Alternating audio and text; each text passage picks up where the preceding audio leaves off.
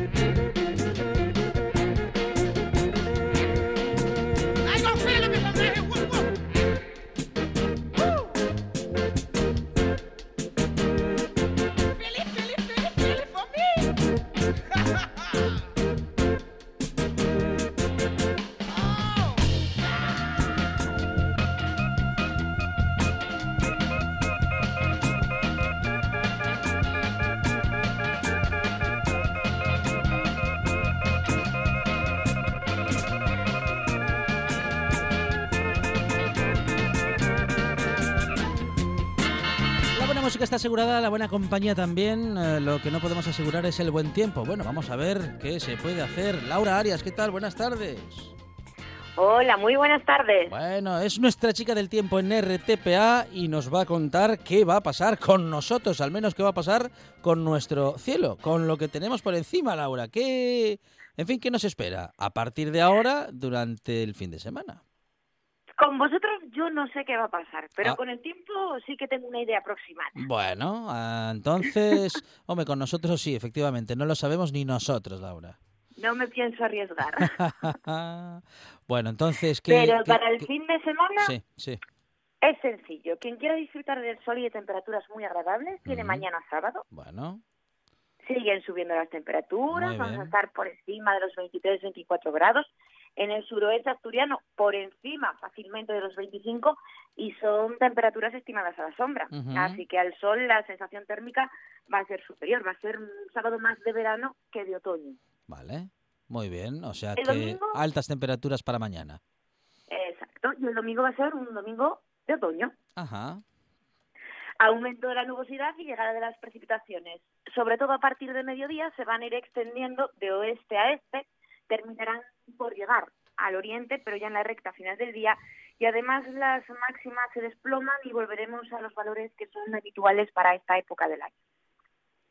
De modo que buen tiempo el sábado, o incluso un tiempo mm, pues eh, no habitual para esta época del año. El domingo ya regresamos, bueno, pues a lo que es de esperar en estas fechas, con bajadas de temperaturas y eh, bueno, el cielo un poco más cubierto. Un poco, no, bastante más y además con precipitaciones. Bueno, No vaya a ser que alguien salga de casa sin paraguas y luego nos eche la culpa. vale, bien, bien, bien, bien, bien. Pero, pero el sábado aguanta todo el día, Laura. El sábado vamos a hablar de un sábado completamente veraniego, con cielos poco nubosos. A lo mejor en la cordillera algo más de nubosidad, pero en general ambiente soleado y temperaturas pues por encima de lo que es habitual para esta época del año. Es Laura Arias, nuestra chica del tiempo en RTPA. Laura, gracias, un abrazo. A vosotros, un abrazo. Es pasa en la buena tarde. Son los últimos minutos, ¿eh? porque a las un poquitito antes de las 7 las líneas quedarán cerradas y ya todo quedará definido y el juego estará entre los que hayan llamado. Los que no, claro que no podrán entrar en el sorteo, así que ya lo sabe. 985 38 6707 es el teléfono para entrar en el sorteo del regalo del libro de hoy, La improbabilidad. Claro que sí, campeón. Hablando de probabilidades, mm, me apuntan muy bien desde control que es improbable que los que no llamen entren en el sorteo, claro, efectivamente. Es una cuestión de probabilidades. El directo es lo que tiene. I'm an alligator.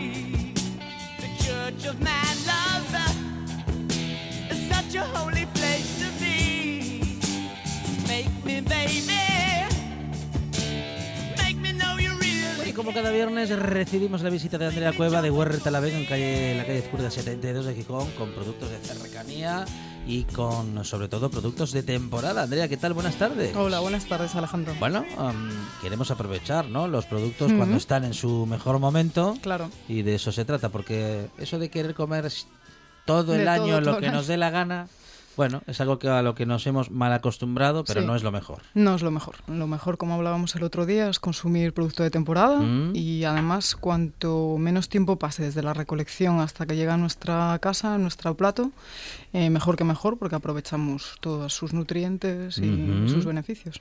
Bueno, y vamos a explorar el maravilloso mundo de los tubérculos, esos grandes desconocidos, bueno, patatas y otras hierbas. Pues mira, hoy más que patatas vamos a hablar de los rábanos, Ajá. que hay muchas clases de rábanos Sí. y además estamos en temporada, y de los nabos. Quedan buenísimos en la ensalada. ¿eh? Sí, sí, sí, sí, sí. Pues vamos a explorar también otras maneras de comerlos, porque casi siempre el rabanito, bueno, siempre se nos ocurre el rabanito rojo, ¿no? Sí. Pero hay muchos primos del rabanito, como es el rábano negro, por ejemplo, que nosotros en la tienda los solemos tener ahora que empieza la temporada y lo aconsejamos que la gente lo pruebe porque se sorprende. Eh, además de la cantidad de beneficios que tiene, porque es ideal para gente que tiene problemas de hígado, para liberar toxinas, muy interesante para gente que padece cólicos hepáticos. Ajá. Y, y bueno, eh, es como, eh, como una especie de bola negra, a veces vienen redondos, otras veces alargados, que aun el aspecto no es muy llamativo, pero por eso nosotros siempre hacemos la presentación del producto y le aconsejamos a la gente la mejor forma de comerlo o cocinarlo. Y les hablamos de sus propiedades y la verdad es que esto funciona porque después la gente repite y nos da también recetas a nosotros, o sea que Bueno. muy bien. Y el rábano negro, bueno, como cualquier rábano, tiene un sabor eh, ligeramente picante.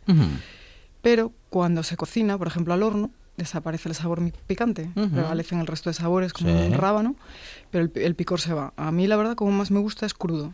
Crudo, rallado en ensalada o troceado. Me encanta. Y enriquece un montón pues las ensaladas, pero le da ese toque picante también, Sí, que está sí, muy rico. sí. Bueno, bueno. Rayado, sí, claro. Mm. El rallado está muy rico, muy Mm, rico, muy mm. rico. Y, y bueno, este, este rábano negro, pues como decíamos, es primo del rabanito rojo. Que el rabanito, pues es una temporada ahora, empieza otra vez, pero bueno, es un producto que casi siempre, digamos, está de temporada durante unos cuantos meses al año, porque si se escalona su producción, bueno, podemos disfrutar de él un montón de, de veces al año y, y- y beneficiarnos de todo lo que tiene también, que son un montón de cosas. Normalmente nosotros el rabanito eh, siempre lo asociamos a comerlo crudo, que sí, que es verdad, que en ensaladas va de maravilla, además con ese color rojo que tiene, pues es como muy bonito y queda como muy colorido, ¿no? Cualquier plato que, que adornes con él. Pero también se pueden hacer un montón de salsas, se puede rehogar, comer en zumo y también tiene ese ligero sabor picante, es muy crujiente y tiene un montón de vitaminas eh, y de minerales. Tiene vitamina C, vitamina K del grupo B, betacarotenos, magnesio, calcio, o sea, es un alimento muy completo. A veces pasa desapercibido porque, bueno, lo vemos así, parece que solamente sirve para ensaladas, pero en realidad no, porque es, un, es una verdura que asada también eh, y al vapor y cocinada ligeramente a la sartén también da muchísimo juego. Y bueno, es, eh, es que explore la gente. Yo siempre invito a que no solamente se quede con un alimento a comerlo de cierta manera, sino que explore distintas formas de cocinarlo porque a lo mejor les sorprende. Y, y sobre todo, eh, lo, lo liberadores los rábanos que son de toxinas del organismo, ¿no? que son unos grandes depuradores. Entonces, bueno, eh, es un dato a tener en cuenta ahora que venimos de Ajá. los excesos Sí, del verano. Sí, sí, sí, sí. Pues está bien introducirlos en, en la dieta poco a poco y animar a la gente a que pruebe cosas distintas. Porque a veces nos quedamos así mirando para algo que no sabemos muy bien, pero si preguntamos a la persona que está detrás del mostrador, oye, ¿cómo puedo comer esto? ¿Qué me recomiendas? Ah, bueno. A nosotros esto nos funciona mucho. Ah, eso lo podemos hacer. eh, podemos ir a tu tienda y decir, oye, dame una. re- Me quiero llevar eso, pero me tenéis que dar una receta para Sí, hacerlo. mira, ¿eh? este- te lo juro, o sea, eso funciona muchísimo. La gente nos pregunta recetas a diario y nosotros, bueno, probamos todos los productos y muchas veces también es verdad que nos dan recetas a nosotros. El cliente me dice, oye, pues mira, yo esto lo he probado así o lo cocino así y la verdad es que nos encanta. Y sí, no hay día que pase que no damos una receta de cocina ujú. con algún producto de la tienda. Qué bueno. Sí, sí, sí. Bueno, bueno. Am, ¿Y qué más? Bueno, decías que también íbamos a hablar de los nabos. Sí, vamos a hablar del nabo daikon, que es un nabo, bueno, entre el nabo y el rábano, porque tiene un aspecto, bueno, no sé muy bien cómo definirlo, parece una zanahoria blanca, pero muy grande, más grande y larga. Y tiene un ligero también sabor a rábano, pero forma parte de la familia de los nabos en realidad. Y como decíamos, proviene de Japón y los japoneses, que son muy listos, llevan muchos años Sí. aprovechándose de todos los beneficios que tiene, eh, como decíamos antes, casi como el rabanito, ¿no? Mucha vitamina C, vitaminas del grupo B, hierro, potasio, eh, sodio, fósforo, bueno, tiene un montón de cosas. Y además hay que decir que para gente que tenga problemas de tensión arterial, está muy recomendado porque regula la presión sanguínea. Y bueno, es un plato muy rico, porque este también, eh, bueno, a mí me gusta comerlo mucho crudo o al vapor, ¿no? Pero puedes hacer infinidad de cosas. De hecho, he traído una receta eh, con este producto para que vea la gente lo versátil también que pueden ser las raíces, no solamente comer crudas o en ensalada, sino también que se pueden cocinar. Y, es otro producto estrella nuestro siempre que lo tenemos en la tienda. Ahora empieza la temporada, eh, ha vuelto el daikon a la tienda. Y es un producto que se vende, cada día la gente también se abre más a probar cosas nuevas y la gente que lo conoce siempre repite. A ver, ¿qué receta tenemos? A ver. Eso. sí, que vamos a tomar nota, ¿eh? Vamos a ver. Sí, vamos a ver. tenemos una crema de daikon. Ah, qué bueno. Sí, sí, sí, sí. Con otras verduritas. Entonces Ujú. vamos a dar la receta con las cantidades, como para cuatro personas más o menos. Y serían 700 gramos de daikon, 350 gramos de patata, tres puerros, una cebolla, cinco dientes de ajo, anís estrellado, una cucharadita de pimienta negra, eh, aceite de oliva virgen extra, por supuesto, Ujú, sí. sal y agua. Entonces, bueno, en ese aceite tan rico, pues rehogamos la cebolla con el ajo, con el anís y le agregamos la patata, el puerro, vamos agregándolo todo poco a poco. Ujú, ujú. Cuando esté más o menos rehogado, lo echamos todo a cocer y retiramos el anís estrellado, porque el anís, eh, al abrirlo en caliente, le Ujú, deja ya el regusto a la verdura, Claro. ese toque anisado, y ya no, ya no lo retiramos. Añadimos la pimienta y nada, ya está. Lo vamos a acompañar con unas semillas de sésamo, por ejemplo, que queda muy bonito, Ah, porque bueno. la crema sí queda Es un muy color blanco. fácil, ¿eh? Muy fácil, muy fácil. Sí, es que a veces cocinar es fácil y, y, quiero decir, no, no, no, no requiere una elaboración especial muchas veces, ¿no? La cocina, para comer sano y rico. Bueno, bueno, nos interesa la receta. También es interesante siempre contar con, con, eh, productos de temporada y hacer justamente lo que nos recomienda Miguel Ángel Ureña cada semana. Que es Bueno, que- pero yo soy Andrea, ¿eh? que- que- no, no, ya, ya, pero digo que, que seguimos, Ah, que seguimos la... que seguimos la- Sí, las sí, recomendaciones. Sí, sí, que, ah, Que pues, enriquece, sí. alguien que está, mm, en fin, ah, formado en, en- en la Sí, ciencia, sí. en la alimentación, No, además es pues un gran eh, experto en nos acerque, nos acerque, Claro. pues consejos que luego digamos que desarrollamos contigo Sí, también en, sí, sí, sí, en sí. cierto modo Nos ¿no? con, las, con recetas bueno Claro. muy bien es Andrea Cueva de Huerta La Vega en eh, la calle Ezcurdia número 72 de Gijón con productos de temporada con producto de cercanía y que hoy nos ha hablado de algunos tubérculos, ¿eh? en este caso los nabos y los rabanitos. Las patatas la próxima semana o un día de estos. Un día de estos tocaremos la patata. Andrea, muchas gracias. A ti, Alejandro. Ahora en RPA puedes rebobinar cuando quieras. Rebobinar cuando quieras. Accede a www.rtpa.es y disfruta del servicio a la carta de RPA. Toda nuestra programación donde quieras y cuando quieras. Buenos días, Asturias. Comenzamos jornada de martes. RPA, la radio autonómica. La radio autonómica. Préstame pola vida, dicitero un asturiano Voy garrate de la mano y falate a la orellina Préstame pola vida, dicitero un asturiano Voy garrate de la mano y falate a la orellina Que hay más mares que el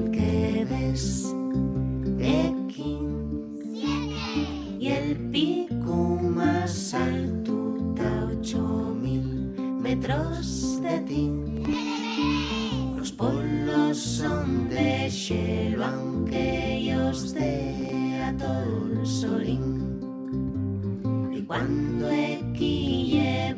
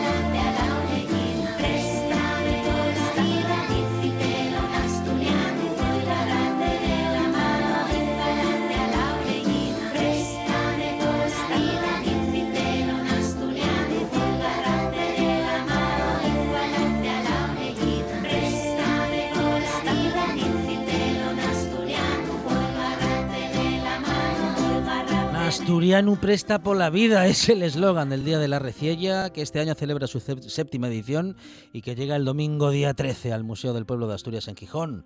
Ya lleva unos días anunciándose en las redes sociales por medio de una canción que es ya casi viral y que con las voces de Muga y del Corín de Reciella también nos ha servido para abrir esta charla que iniciamos ahora con David Guardado, componente de Muga y también uno de los coordinadores del Día de la Reciella. David, ¿qué tal? Buenas tardes. Hola, buenas tardes, ¿qué tal? Muy bien, muy bien, David. Lleváis ya siete años organizando este día orientado, bueno, a los más pequeños. ¿Cuál es el objetivo de esta jornada y en qué consisten los, en fin, sus contenidos? Sí, mira, estaba en el año 2012, eh, cuando fue, creamos la asociación Reciella, que es una asociación de familias, de familias que, que, digamos que nos, que nos juntamos un poco porque teníamos la inquietud de, de que los eh, de que los nuestros niños y niñas en ese momento la mayoría de las familias que la componíamos teníamos críos recién nacidos, casi de un año, de dos años, todo más, ¿no? Entonces, bueno, teníamos interés en que los niños tuvieran una relación normal eh, con el asturiano, ¿no? Y poder transmitirles la lengua asturiana y ese mismo año pues entramos con este día de la recilla que digamos que la mayoría de las, de las actividades que tenemos como asociación son internas no son son eh, temas de, de, cursos, de talleres y tal internos, pero decidimos que una vez al año debemos organizar una cosa abierta al público para que, bueno, para que se pudiese ver a quien quisiera que cualquier familia, cualquier, bueno, familia o persona, eh, por supuesto niños y niñas, adolescentes, pueda ir a una, al Museo del Pueblo de Asturias y tener un día completo con actividades de todo tipo en asturiano, especialmente orientadas a las familias, y verdad. Pero bueno, ya os digo, abiertas a todo el mundo y gratuitas. Entonces, bueno, lo que hacemos son eso, talleres, tenemos, si quieres, entramos un poco en el programa, pero Sí. tenemos actividades deportivas, música, Vale. en fin, un montón de cosas. Sí, porque tenemos la carrera familiar por el asturiano, que este Sí, año sí, se car- celebra bueno, la por carrera cuarta se- vez. Sí, sí, cuenta, cuenta. Claro, sí, la carrera tiene cuatro años. La carrera, eh, en el año cua- de 2012, cuando estábamos, no hacíamos la carrera, decidimos hacerlo de la carrera. La carrera, y una carrera, pero bueno, una carrera tipo marcha, digo, porque cualquier persona que, que se a ver un poquitín el programa y que vea esto puede pensar que, bueno, que yo no me voy a poner a correr, no hay una carrera ni profesional, ni siquiera amateur, una, una carrera lúdica, festiva, eh, de un, kilo, un kilometrín solamente, en el que vamos, hay gente que va corriendo en plan bien profesional, eh, pero hay gente que va con los críos, caminando, y una cuestión, y una carrera simbólica. Lo que hacemos es todos los años una familia eh, van corriendo tres generaciones de la misma familia y van pasándose como un relevo que simboliza la transmisión de la del asturiano, ¿no? de la lengua asturiana. Y entonces, bueno, pues eso acompañamos unos cientos de personas que corren con ellos y, en fin, yo una cuestión más bien, digamos, eh, una marcha lúdico-festiva con forma de carrera. Muy bien, muy bien. Es eh, muy interesante porque se fomentan, bueno, pues muchas cosas interesantes, sanas y que son buenas culturalmente hablando, como son el deporte, como son, eh, bueno, el asturiano y también, bueno, en fin, nuestras señas de identidad, nuestras señas culturales que, en fin, que en, en un día como este, en el Día de la Reciella, quedan de manifiesto y forman parte, bueno, del objetivo y de los contenidos de las celebraciones, David. Claro, digamos que la intención nuestra, que yo un poco yo creo que, que lo conseguimos, ¿no? Todos los años, y es que el asturiano sea una cuestión puramente ambiental. O sea, realmente no hay actividades específicas dedicadas a la lengua asturiana o tal, no. Es una cuestión de que tú puedes ir ahí y hasta hacer un taller de skate o ver jugar a la gente del círculo balonce, eh, círculo Gijón Baloncesto y Conocimiento o ver a la gente eh, de los críos del Ciares echar un partido de fútbol y todo eso te va sucediendo en asturiano, pero que asturiano sea eh, la lengua vehicular de las actividades, pero las actividades no tengan nada que ver con asturiano. Entonces, pues, digamos, eh, en eso y eh, y como concebimos nosotros la normalidad, ¿no? El asturiano y una lengua de en la que te puedes comunicar y hacer un montón de cosas. De ahí también, bueno, el tema de préstame por la vida, el cantar y tal, va un poco en esa línea también, ¿no? De que el asturiano y una lengua y la lengua de aquí de Asturias, que aquí, digamos, hay un bilingüismo asturiano-castellano, tenemos dos lenguas y, y podemos utilizarlas en cualquier momento y, bueno, nosotros prestamos por la vida hacerlo y por eso organizamos este tipo de cosas. Bueno, una, expre- una expresión muy nuestra y muy arraigada, ¿no? Em, Y así de natural, en fin, así de natural ha de ser y lo, lo asumís también así, ¿no? Lo acabas de decir, eh, de, de- de- bueno, de asumir el asturiano como, en fin, con normalidad. Algo que me parece casi evidente, casi obvio, pero que parece que hay que eh, no, no está de más Bueno, comentarlo en días sí. como estos, David. En estos tiempos, la verdad es que este es tiempo y un tiempo confuso en el que, Mm. bueno, muchas cosas, a veces cosas que parecen obvias, pues no son tan obvias, ¿no? Y Mm. lo que pasa es que, bueno, y este tema, y sobre todo cuando hablamos de críos y de niños y niñas, eh, y una eh, nosotros y una cosa muy guapa porque porque eso, una lengua y para eso y para hablar y nosotros lo que hacemos es intentamos porque vemos sobre todo en ambientes urbanos la verdad es que en zonas rurales todavía los asturianos se caltían bastante bien pero nosotros muchos de nosotros somos de Sisión, de Oviedo y tal y vemos que ya es difícil ya es difícil incluso eh, el asturiano que nosotros hablábamos que ya era un asturiano bueno bastante interferido con el castellano bastante mezclado pero ya que los críos ahora mismo los niños y las niñas cada vez falen menos asturiano. Y bueno este tipo de cosas yo creo que que los acerquen a una realidad que es la realidad cultural de Asturias y pero sobre todo eso intentando que no sea el foco la propia lengua, que no sea un tema tal, porque eso al final eh, centra eh, centra la cuestión en un punto que no es el principal. El principal es comunicarse y hacerlo como, ¿no? como se lleva comunicando aquí a siete cientos de años. Intentar que eso siga pasando y que las generaciones que vengan detrás pues que tengan también esa referencia y puedan seguir utilizando cuando quieran y como quieran una lengua que tienen a su disposición y que llega de aquí. Préstame por la vida es también la canción promocional, es el eh, bueno, es el eh, el eslogan, fíjate que lo estoy diciendo al mm. final en, en Pisueto del Norte. pero bueno, Préstame por la vida es el. Mm, en fin, la frase que define a, esta, mm, a este encuentro, este séptimo día de la Reciella, es auténtica protagonista en las redes sociales. También tenemos el videoclip que ha sido dirigido por el cineasta Pablo Quiroga Prendes, en el que participan, bueno, gran número de niños. ¿Cuáles son las actividades que, que suelen realizar en la asociación a lo largo del año, David? Pues mira, nosotros hacemos desde eh, eh, todas las semanas hacemos talleres, digamos, eh, para que los críos mm, tengan relación con el asturiano, pero de una forma eh, lúdica, de cuestiones de, yo qué sé, hacer actividades eh, tipo, digamos, extraescolares, pero siempre orientados al, al juego y a la y a la participación, las manualidades, cosas de este tipo, ¿no? Y después hacemos muchas salidas, por ejemplo, pues a ver museos o a ver a ver, digamos, eh, granjas, eh, este tipo de cuestiones, actividades normales que fan los niños y los niñas, lo que nosotros intentamos siempre, que a veces no es fácil, a veces sí, la verdad es que hay mucha más oferta de la que, de la que se puede pensar, lo que buscamos de actividades que se puedan hacer. Entonces, si vamos a, a ver el, el eh, digamos el perro románico asturiano pues bueno pues vamos a verlo pero buscamos a un monitor o una monitora que nos lo pueda hacer la, la, visita en asturiano. Y así bueno pues los críos eso ven, ven ese tipo de cosas pero con, la, con el asturiano como lengua vehicular para que vean que tampoco no es solo una, una cosa de casa y una, una, un instrumento que vale para bueno para pasarlo bien y para ver cosas guapas. Bueno actividades que como decimos eh, son pues variopintas de todo tipo eh, se van a, a cometer todas van a suceder el próximo domingo a partir de qué hora y en dónde, David?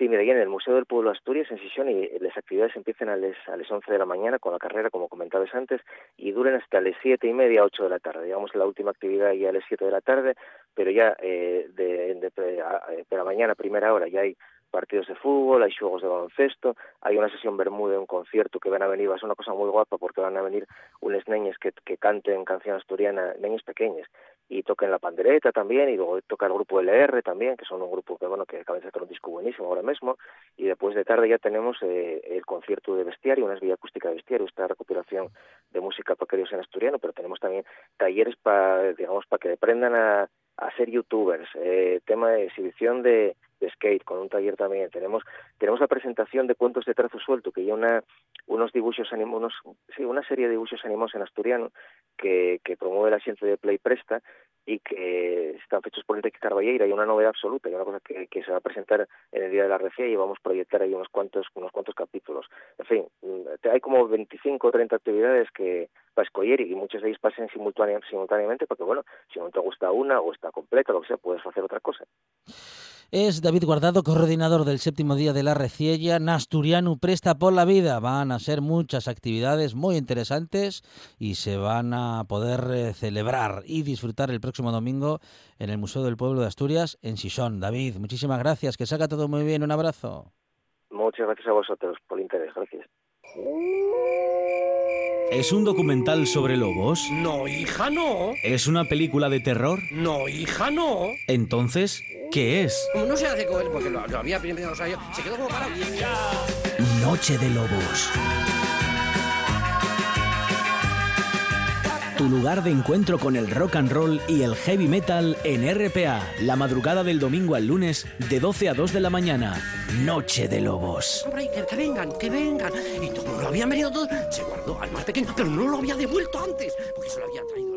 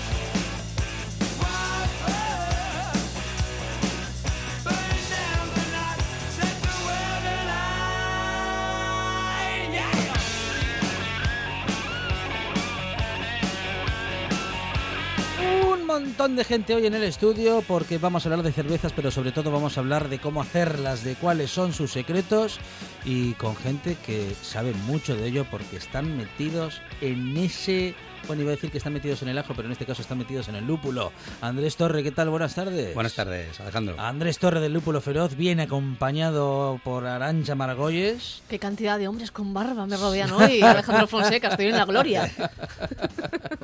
bueno, no se haga ilusiones porque al final ya sabe usted, Ya, luego nada, no. que lo de, lo de la barba, en fin. En el mundo de la birra artesana, como, Sí. como muchos otros ámbitos, pues Sí. hay, hay mucha barba y hay mucho, hay mucha camiseta negra, hay mucha barba y mucha camisa a cuadros. Víctor Cebranos, ¿qué tal? Buenas tardes. Buenas tardes. Víctor eh, llega desde de dónde, Víctor? Hombre, yo ser soy de Luanco, Sí. pero la fábrica la tenemos ahora mismo en León. Bueno. Eso es. En un futuro eh, vendremos hacia, hacia Asturias, nos iremos acercando hacia allí, Ajá, poco a poco. poco a poco. Bueno, muy bien. Y también nos acompaña Gerardo Otero. Gerardo, ¿qué tal? Buenas tardes. Buenas tardes. También desde... ¿Llega desde León, Gerardo? Yo llego desde León y soy de León. Es de-. Muy bien, no tiene contradicciones Gerardo, ¿eh? vive de donde es, no se mueve de allí desde hace algún tiempo, pero sin embargo visita Asturias ah, porque lo de la cerveza artesana en Asturias parece que está funcionando muy bien y mm, no sé si hay eh, afición, mucho conocimiento respecto de la cerveza artesana. Eh, ¿qué, qué pasa en Asturias con la cerveza artesana? Y también cuéntanos qué pasa en León. Bueno, aquí en Asturias te digo, tendrá que decir un poco mejor Andrés, que lleva aquí muchos años picando No, piedra. pero Andrés viene toda la semana. Pero- A mí están cansados de irme ya. Pero como alguien que viene desde fuera, siempre se da, tenemos la percepción de que hay un movimiento muy potente, muy interesante, porque al final tanto Oviedo como Gijón, Avilés tienen mucha mucha cultura, mucha potencia, todas tienen varios locales y Mm. sobre todo ya va teniendo mucho consumidor entendido. Siempre es un gustazo venir aquí. Ahí está, mm, co- consumidores entendidos. Y ahí sí que tenemos que agradecerle mucho a Andrés Torre, ¿no? Víctor. Hombre, por supuesto, el lúpulo El feroz al final es una referencia en Asturias, ya son muchísimos años los que lleva abiertos, 13 ya, Andrés. Sí, en enero haremos 13. En sí. enero hacen 13 ya, pues imaginaros, llevan más que, que el lúpulo, como por así decirlo. Sí, sí, sí, sí. Bueno, am, ¿y por qué León, Víctor? Eh, Four Lions al final es, es el puente de los cuatro leones de, de León y la fábrica eh, nació allí porque, bueno, al final la mayor parte del, del equipo es de allí y, bueno, nuestro local está cerca, muy cerca de, de la Catedral de León. Como, Allí es donde también fabricamos la propia cerveza y es un restaurante. Y en un futuro, el año que viene, pues nos moveremos a, a Coyoto. Movemos la fábrica a Coyoto y nos vamos al, al polígono de, del Águila, donde estaba el Águila de Coyoto. Pues No me digas. Sí, Qué- nos, qué nos- lugar emblemático, ¿no? Sí, nos surgió Para la oportunidad. cerveza. Eso es, nos surgió la oportunidad y al final es, es aprovechar esa cultura cervecera que siempre hubo en Asturias, intentar con otro amigo, con otros compañeros cerveceros que ya están ahí en la zona, eh, pues, pues revitalizar esa zona cervecera, ¿no? Por así. Bueno, bueno, o sea que lo de acercarte o acercaros a Asturias va a ser de verdad. Va a ser de verdad. vais a estar tan cerca que vais a estar en la mismísima Asturias, en Coyoto, ¿no? Tú mira si bebemos birra aquí, ¿Sí? ¿eh? que, que esta buena gente de León, dicen, oye, podemos ir a, a Valladolid o podemos Sí, ir a. Galicia, podemos ir a Cantabria. No, no, vamos para No, Asturias. no, vamos para Asturias. Entonces, bueno. Am, eh, ¿Alguna cuestión climatológica que en León ayude especialmente a fabricar eh, cerveza? Vamos, a hacer, a producir cerveza artesana. Bueno, eh, lo que es específicamente a la producción de cerveza no, pero sí que somos el mayor productor de lúpulo del sur de Europa. Eh, las condiciones climatológicas entre el suelo, la altura, esos inviernos que tenemos que son muy húmedos, con, con veranos que son muy secos, que vienen muy bien a la planta, son un poco lo que marca la diferencia a la hora de, de poder crecer allí, ¿no? Al final producimos el 99% del lúpulo de, de España y el que usan casi todas las grandes cerveceras y cada vez más de las cerveceras pequeñas. Nosotros Y- tenemos nuestra propia plantación y estamos un poco trabajando en eso. Bueno, y sigue siendo, vamos a decir que producción asegurada respecto de la venta. Todo lo que se produce se vende. Prácticamente, sí. sí. Prácticamente. Y vosotros producís vuestro propio lúpulo. Nosotros plantamos eh, las variedades tradicionales que se plantaban en el Valle de, de Lórbigo, de León, y además ahora estamos experimentando con nuevas variedades. Estamos intentando, bueno, dentro de poco ya sacaremos nuestra primera variedad propia, que será única en, bueno, en el mundo, será nuestra, Sí, por así decirlo. sí. Y estamos trabajando con la Universidad de León también en, en desarrollar todo este tipo de cepas, de nuevas variedades, y al final es un, es un gustazo trabajar con esta gente porque saben muchísimo. Qué bueno, qué bueno. Oye, Andrés, lo de mm, tener tu propio lúpulo, eh, verlo crecer, sacarlo adelante, cosecharlo. Bueno, como, como todas estas cosas suelen Sí. ser muy bucólicas Sí. y luego son, Ah, son no, no, bastante no, complicadas. ¿eh? Eso eh, es como hacer No. cerveza, o sea, todo, todo es muy bucólico, pero, pero, es- par- pero es un lujo, Claro, ¿eh? yo cuento No la es tan parte- guapo como lo pinta usted, Fonseca. Claro, lo pe- cuento la parte guapa o a lo mejor lo cuento de modo que parece, eh, bueno, que parece eh, una, la casa de la pradera, ¿no? Sí, bueno, todo parece sí. así, pero luego, claro, Sí, había- sí, vive tú en el oeste, en 1800, No, por no eso, sé cuánto. porque la casa de la pradera no reflejaba en absoluto la realidad de esos tiempos, ¿no? No, bueno, pues a Era ver, demasiado cinematográfico, sí. sí es una pasada poder, poder en, en un mundo como el de la cerveza, que, que hay cuatro ingredientes eh, básicos, pues poder participar o, o- o- o suministrarte a ti mismo de, de- de no, si no puedes todos ellos, pues de los máximos posibles. Y bueno, hablar de suministrarte tu propio lúpulo, eso es... eh, con perdón, la hostia. Sí, porque no, como bien dice Gerardo, es que en el lúpulo, salvo en esa zona, aquí en Asturias sí hubo años, hace años que, que se plantaba bastante lúpulo, pero bueno, eso fue, fue decayendo, en Galicia también, pero, pero siempre quedó ahí un poco el, el tema de León, enfocado a las industriales, y ahora con esta iniciativa de, Orbigo Valley, pues bueno, pues, pues hay lúpulo para hacer cerveza craft eh, disponible. Y bueno, pues eso, eso como digo yo, a un belga que está, oye, pues que creció entre ellos más o menos y hay plantaciones ahí de lúpulo, pues todos los belgas más o menos eh, saben que hay lúpulo cerca y tal, pero aquí en España eh, es un gran desconocido. Entonces, bueno, pues en, en- Chequia, por ejemplo, lúpulo Saz, hay plantaciones kilómetros y kilómetros y kilómetros, pues como aquí el maíz en su día o- bueno, o las manzanas, ¿no? Entonces, Sí, a lo mejor a uno de Andalucía O como pues le- ahora se le el hace- olivo, los olivos en Jaén. bueno, pues por eso. Entonces, claro, a un asturiano verá aquellos olivos ahí en el sur y alucinará, pero los de allí Mm. están tal. Bueno, pues para, para el, el mundo de la cerveza aquí, craft en España, pues decir, bueno, pues eh, hay gente aquí plantando lúpulo. Bueno, pues eso es una cosa que es un avance muy, muy, muy importante. Bueno, bueno. Eh, Sabéis que en, eh, por esta buena tarde pasan muchos emprendedores y eh, a lo mejor pueden estar pensando en que el mundo de la cerveza artesana hay muchas posibilidades. Se puede, eh, bueno, se puede hacer lo de Andrés, que es lo más difícil, según lo veo yo, eh, que es meterse en la hostelería y trabajar un montón de horas y poner en riesgo la salud y el dinero y, eh, y apostar, bueno, por algo que en su momento pues no era ni popular ni masivo, como era la cerveza y luego la cerveza artesana. Mm, funcionó, funcionó porque lo hicieron muy bien, pero luego también dentro de lo que es la cerveza artesana también se puede fabricar, pero también se puede eh, pues producir muchos de los productos que se utilizan para hacer cerveza artesana. Digo, plantar lúpulo en León puede ser algo empre- un emprendimiento interesante, Gerardo. Bueno, sería sobre todo interesante que generaciones más jóvenes se animasen a hacerlo ahora. El inicio es complicado, eh, porque al final requiere de una inversión inicial que sí que es verdad que es muy alta, pero bueno, luego, como tú comentabas antes, es una compra prácticamente segura de la materia prima, bien sea por unos o por otros, van a acabar adquiriéndotela. Otro tema ya será el precio en el que entres, pero para sobrevivir, desde luego queda. Y ahora la pena es que no hay tanta juventud como debería. Entonces tiene que producirse un relevo generacional que nosotros estamos intentando un poco desde Orbigo Valley protagonizar, ayudando a agricultores, a nosotros mismos, ir aprendiendo, ir dinamizando ese entorno. Porque sí que es verdad que venimos teniendo desde los 50 las plantaciones, pero hay que tener ya ese relevo generacional, ¿no? De los abuelos ya, de los... Y Ujú. toca que vayamos cogiendo el relevo nosotros mismos. Ujú. ¿Cómo funciona una plantación de lúpulo, Víctor? ¿Cómo, cómo se trabaja y qué tan agradecido es? Pues piensa sobre todo lo que estaba diciendo Gerardo. Es Sí. una inversión inicial muy fuerte porque hasta los tres años eh, no, no obtenemos la máxima calidad de nuestras propias flores. Por lo que tienes que ver cómo va evolucionando esa planta. Eh, como te decía antes, trabajamos con, con plantas tradicionales de, de España, pero también trabajamos con, con plantas que hemos importado de pues, estadounidenses o, o hasta inglesas. Y vemos cómo se adaptan a nuestros cultivos, que también eso hay que verlo. Y eso lleva, pues imagínate, no somos Dios, entonces pues somos tres años de Sí, trabajo sí, para sí. saber ca- eh, cómo está cada planta de la que sacamos, y sobre Ujú. todo cada híbrido o cada estructura de planta que trabajamos. Y bueno, mientras todo esto nos están contando tan interesante, yo, yo aprovecho que Sí. hoy estoy más callado porque, Sí. porque les toca hablar a ellos, lógicamente. Andrés y yo estamos, Estamos- callados, pero estamos dando cuenta Pero de- eh, nos hemos abierto una, una lata de una cerveza de Four Lions.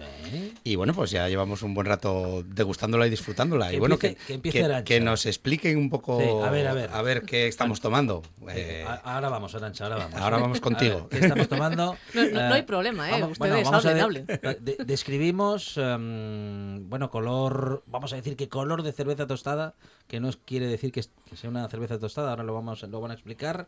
Em, bien, bueno, giste muy eh, liviano.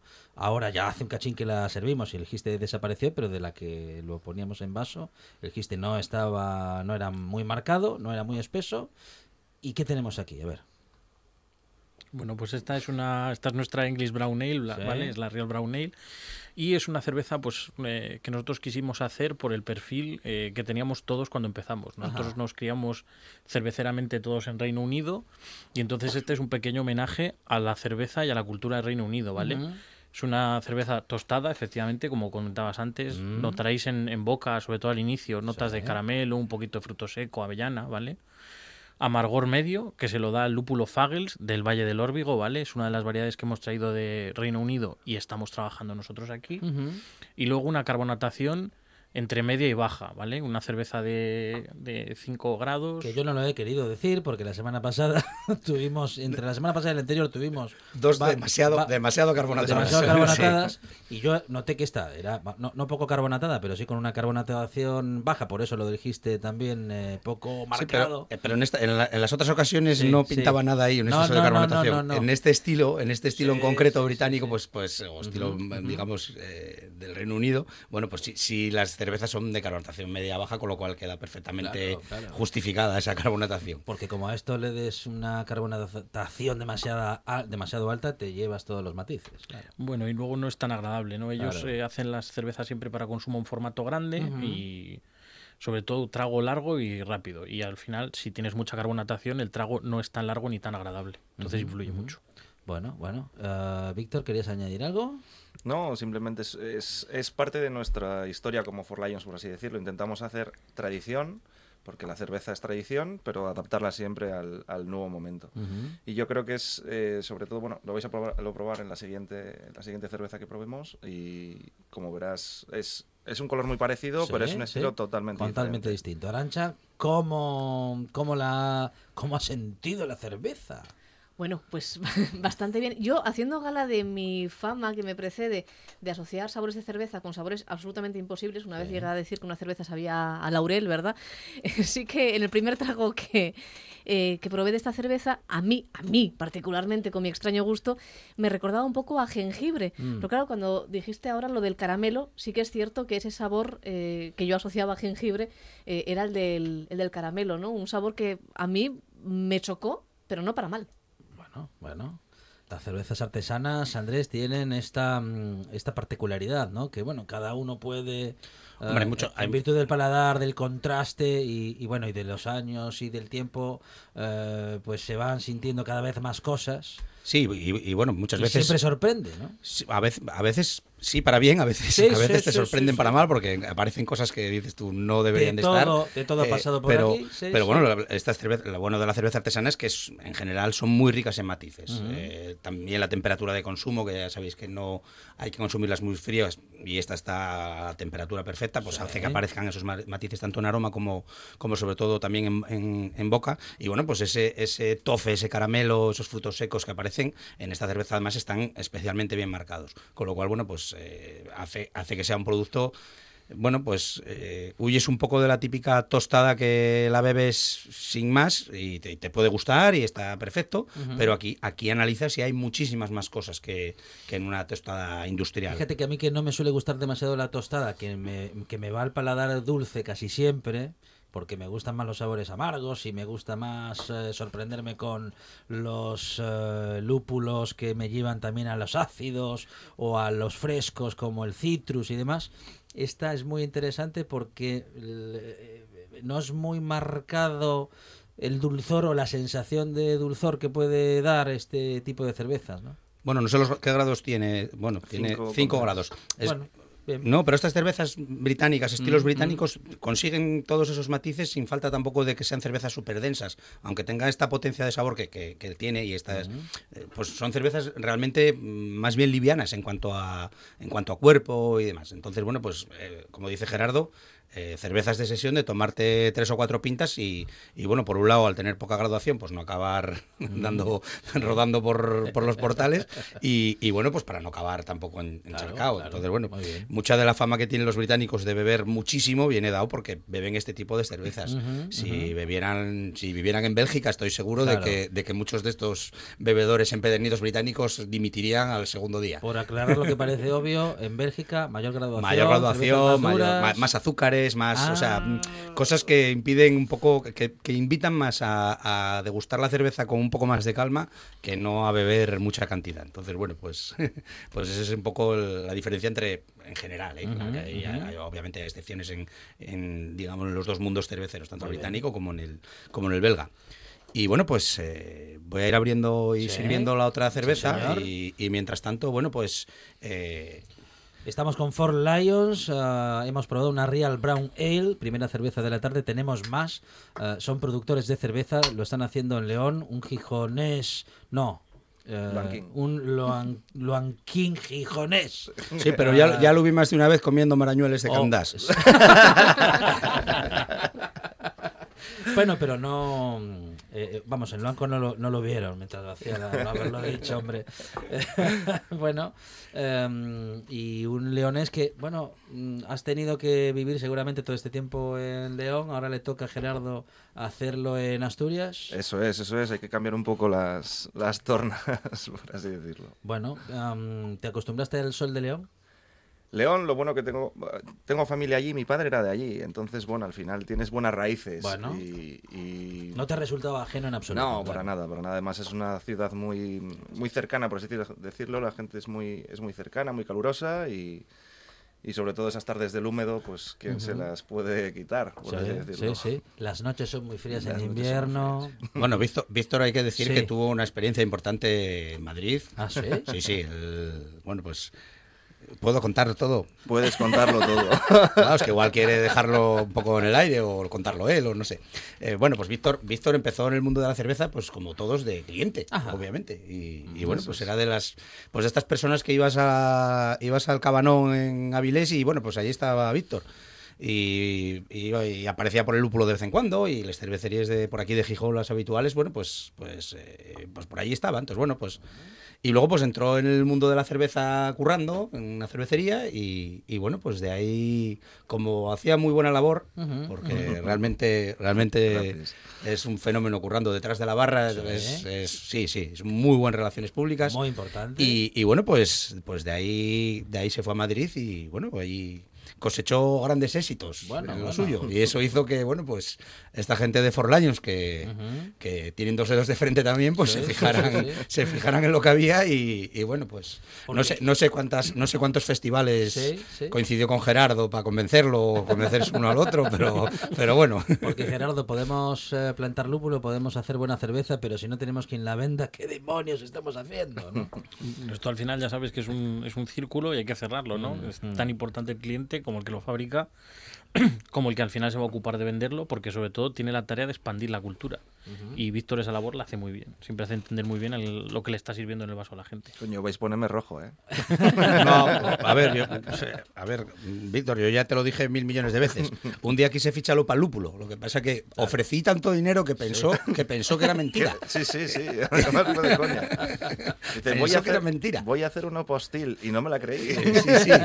Eh, bueno, lo que ofrecía y la realidad no iba a ser, no tenía nada que ver, pero, Claro. pero obviamente. Pero bueno, pues yo ahí la estaba tirando a ver cómo respondía, pero, Sí, pero bueno, sí, no sí. acabo de creérselo y, y bueno, eh, si me no- si por no él porque le fue ahí. muy bien, Bueno, entonces, bueno. entonces pues no hizo mal. Esta cerveza le va a gustar a Arancha. No se crea. No crea, ¿eh? Me parece un poco ¿Sí? suave, ¿puede ¿Sí? ser? Bueno, No a- sé, el sabor, el Yo sabor. lo que iba a decir es lo siguiente, y es que a mí me ha sorprendido porque el aspecto de esta cerveza mm, no me cuenta, no me dice, no me anuncia que luego yo voy a sentir, mm, bueno, pues cierto amargor, cierta profundidad en el paladar cuando en el retrogusto aparece en los, eh, el lupulado. porque este color de cerveza y su aroma, mm, bueno, no nos anuncia esto, pero aparece. Al menos a mí mm, me lo aparece. es. Son dos lúpulos totalmente diferentes, Mm, también de nuestra finca, que son de Chinook y Summit, en este caso, para nuestra recipa. Y como ves, el color es muy parecido al, al anterior, Sí. aunque tiene un tono más rojizo, de ahí lo de recipa. Y, bueno, pues ya ves la persistencia que tiene en boca, el aroma que tiene es mucho más afrutado, pero sigue con esos toques de, de caramelo, café. Entra suave arancha, pero en el retrogusto Es se intensa. siente amargor. Lo que pasa que Usted- posiblemente usted tenga un paladar, bueno, pues vamos a decir que más potente, más resistente. O con Gracias un- por la parte que me O toca. con un contraste que pide, mm, bueno, pues más profundidad en el amargor y en, el, lup- y en el lupulado para sentirlo más. ¿No? Puede ser, puede ser. Podría ser. Podría ser. Bueno, Bueno. pues esto es una recipa, que, la de Four Lions. Y bueno, recipa es un estilo que realmente no, no ves muchas, eh, muchas recipas y, un- y un, poco, es- un poco es por eso. Yo creo que tampoco a nivel hostelero no demandamos mucho este estilo porque co- confunde un poco a, a la clientela. Y el que, el es que, claro, tú, ves, exactamente. tú ves el color y, Yo veo dices, una red eso, eh, IPA. y piensas que es la anterior. Sí. Y es lo que y mucha gente lo que busca cuando ve ese color y busca lo anterior, Ujú, esos, esos ujú. toques más maltosos, más acaramelados. Y claro, te encuentras con algo mucho más lupulado, además es- es- el lupulado al Sí, final te queda en el retrogusto muy muy marcado, o sea, mucho lúpulo y, y bueno, lúpulos estilo americano. de León, Sí. pero, pero en el fondo de, de estilo americano. Y bueno, pues, pues te hace que, que- que la cerveza está un poco sorprende y sorprenda y, y descoloque un poquitín Claro, claro. en cuanto a lo que en cuanto a lo que esperas. Obviamente alguien que está ya en el mundillo que es, que es habitual de las cervecerías y tal, ve recipa y ya sabe perfectamente a lo que a lo que a lo que va a lo que espera. Tantas combinaciones que hay, Gerardo, que es difícil aprendérselas todas. Claro, ahora yo ya sé más o menos reconocer algunas y ahora ya sé que una red eh, IPA, red- bueno, en este caso una Indian Pale Ale, eh, nos va a dar un color rojizo, pero que también nos va a dar, eh, bueno, pues profundidad en el lupulado. Claro, ahí es un poco lo que hablábamos antes, ¿no? De tradición e innovación, ¿vale? No solo es trabajar los estilos que hemos estado viendo siempre, como las Brown Ale que se llevan bebiendo 200, 300 años en Reino Unido, sino que luego también es probar con combinaciones y sabores distintos, ¿no? Aquí ya nos vamos a 6,3 grados, el, el inicio en boca es igual, es Sí, maltoso, sí. es caramelo, pero el paso que nos deja detrás es muy amargo, persistente, seco y muy firme, ¿no? Y es gracioso porque al final eso, el contraste visual con lo que te esperas no corresponde con lo que luego tienes en, en la boca, en el paladar, ¿no? Bueno, interesantes propuestas ¿eh? las que nos han acercado hoy nuestros amigos y compañeros de For Lions, Víctor Zembranos y Gerardo Otero, bien acompañados por Andrés Torre del Lúpulo Feroz, que tiene 20 grifos desde hace ya bastante tiempo. Un año. ¿Los 20 grifos que van a cumplir un año ya o todavía no? No, en febrero, en febrero. Vale. Ahí teníamos 16. Sí. Bueno, ahora hay que hacer empecé, dos. empecé con dos y fui. hay, que fui hacer dos aniversarios. Ahora, hay que hacer dos aniversarios ahora, ¿eh? Bueno, está bien. El los- y los- grifos. Los aniversarios se vende bastante. Claro. Hay que hacer todos los aniversarios que se puedan. El, el del medio año también. No, se vende bastante, pero, pero hay que vender ah, ah, más barato. Más Ah, para los aniversarios hay que vender más barato. ¿Qué? Vale, entonces nada, lo dejamos con, una- lo dejamos con uno al año. con uno al año, con uno al año está bien. Bueno, Y ah, bueno, este fin de semana, sí. Eh, si me permites, están por aquí por Asturias. Hoy, Claro. hoy tenemos unos cuantos grifos pinchados en el lúpulo feroz y mañana vienen a Gijón, a Casa Lúpulo al mediodía, ¿verdad? Ah, muy a bien. mediodía, a mediodía y bueno, pues, pues cualquiera que le apetezca probar Ah, las muy cervezas bien. de For Lions. O sea, que pues- se puede hablar con el director de la película. Sí, claro. Bueno, bueno, muy buena propuesta, sí señor. Andrés Torre del Lúpulo Feroz, 20 grifos y un montón de conversación y buena música, igual que en la buena tarde Arancha Margolles, gracias. Muchas gracias. Víctor Zembranos, Gerardo Otero de For Lions, gracias y a Gracias seguir a currando. ¿eh? Gracias. Muchas gracias.